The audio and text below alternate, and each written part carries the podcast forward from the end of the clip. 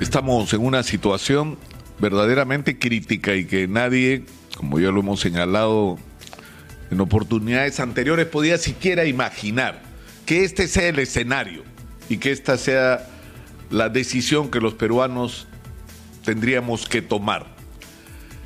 Y esto ha llevado a una extrema polarización que se torna sumamente peligrosa si los líderes de ambas corrientes políticas y de ambas alianzas que de alguna manera se han constituido no asumen no solo compromisos a respetar la institucionalidad, la alternancia en el, mando y las, y las reglas de juego establecidas en el país, sino si no se comprometen a aceptar algo aún más elemental que eso, que es el resultado de las elecciones.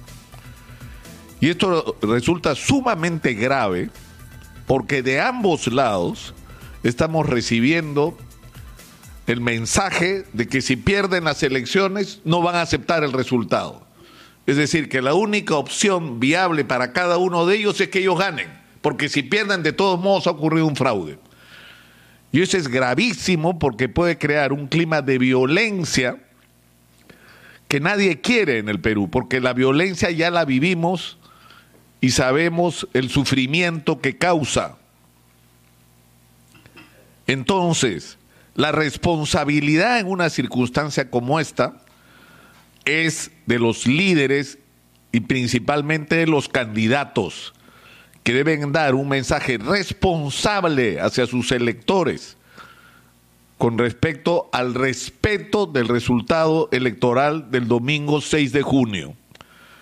El problema es que se ha permitido y algunos medios de comunicación se han involucrado en promover una especie de pánico, por un lado, por ejemplo, con respecto al padrón electoral. Van a votar los muertos.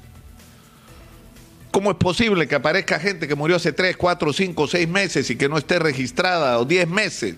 Bueno, resulta que por ley el padrón electoral se cierra un año antes y que por lo tanto un año antes de la elección no puedes cambiar tu dirección, no puedes cambiar tus datos y si muere una persona no puede ser eliminada del registro. A mí me parece que eso está mal, estamos en el siglo XXI y con la tecnología que existe de la información podríamos tener un padrón actualizado al momento que se van a imprimir los padrones, saber quiénes deberían estar y quién no. No un año antes, que corresponde a otro momento de la historia de la tecnología y de la información en el mundo, y no solo en el Perú. Pero en fin, esa es la regla de juego. Y eso es lo que explica una situación como esta. Es decir, que haya personas fallecidas que siguen apareciendo en el padrón electoral. ¿Significa eso la posibilidad de que alguien pueda usar la identidad de una persona fallecida para votar? Iván La Negra lo ha explicado claramente. En la elección anterior, en la primera vuelta, de más de 17 millones de personas que participaron en la votación, hubo cinco intentos de suplantación que fueron detectados. ¿Por qué? Porque lo primero que tienes que garantizar es que tu rostro es el que está en el DNI. Lo segundo es que tienes un sistema no solamente activado de miembros de mesa para el control, sino de personeros de los partidos para que vigilen que la elección se está llevando de una manera adecuada. Por lo tanto, es absolutamente posible en el caso de que alguien pretendiera, no solamente en el caso de fallecidos, sino de personas por cualquier circunstancia ausentes de la votación, porque aparecen en el padrón pero viven en otro lugar y por lo tanto no pueden ir a votar ese día. ¿Eso es posible que ocurra? Por supuesto que sí, pero existen también suficientes mecanismos de control para impedir que eso ocurra y para detectar cuando haya la intención de que alguien lo haga. Y por eso resulta absolutamente irresponsable crear una especie de pánico con que se va a suplantar y, van a votar eh, cientos de miles de personas fallecidas en el Perú, que no sé cómo diablos lo harían, pero es la versión que está circulando de una manera increíblemente irresponsable. Pero por el otro lado, el propio profesor Castillo ha dicho ayer que se ha negado la intervención de observadores internacionales y que el pueblo tiene que estar vigilante. Yo no sé quién le dijo eso al profesor Castillo, porque no es cierto. Hay 23 organizaciones que están registradas como observadores internacionales, más observadores no podemos tener. ¿Cuál es el problema? Que hay un grupo de observadores que han aparecido o de pretendientes a ser observadores que han aparecido a última hora sin cumplir los requisitos que manda la ley y con compromisos políticos claramente definidos, pero que no tienen derecho a ser parte del, procedimiento de observación internacional porque no han cumplido los procedimientos que la ley manda en el Perú. No es que a mí se me ocurre, yo quiero ser observador internacional y me presento con cualquier acreditación y en cualquier circunstancia.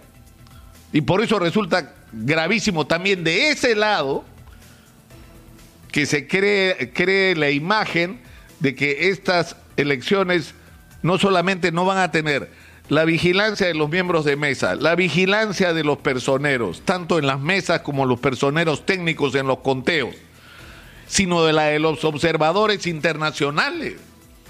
Es decir, tenemos las garantías de que estas elecciones van a tener un resultado que los peruanos deberíamos reconocer como ciertos, como ocurrió en la primera vuelta. Porque son las mismas autoridades electorales, son los mismos padrones lo que vamos a tener en las manos el día de la votación.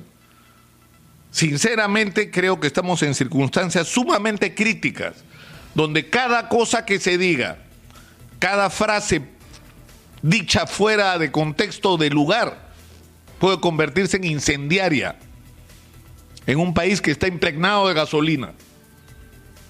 La responsabilidad de la señora Keiko Fujimori y del profesor Pedro Castillo en una circunstancia como esta es excepcional. Lo que digan o dejen de decir es decisivo para la que pase no solo el 6, sino el 6 en la, en la noche y los días siguientes. Porque vamos a vivir momentos muy difíciles, porque esta elección va a ser ajustada, porque en este momento no podemos saber quién va a ganar esa elección. Y porque seguramente se va a pelear en algunos lugares del país mesa por mesa la votación. Y por lo tanto, la responsabilidad de los dirigentes es la clave para que esto se lleve en un clima de paz, que es lo último, lo último que deberíamos perder los peruanos.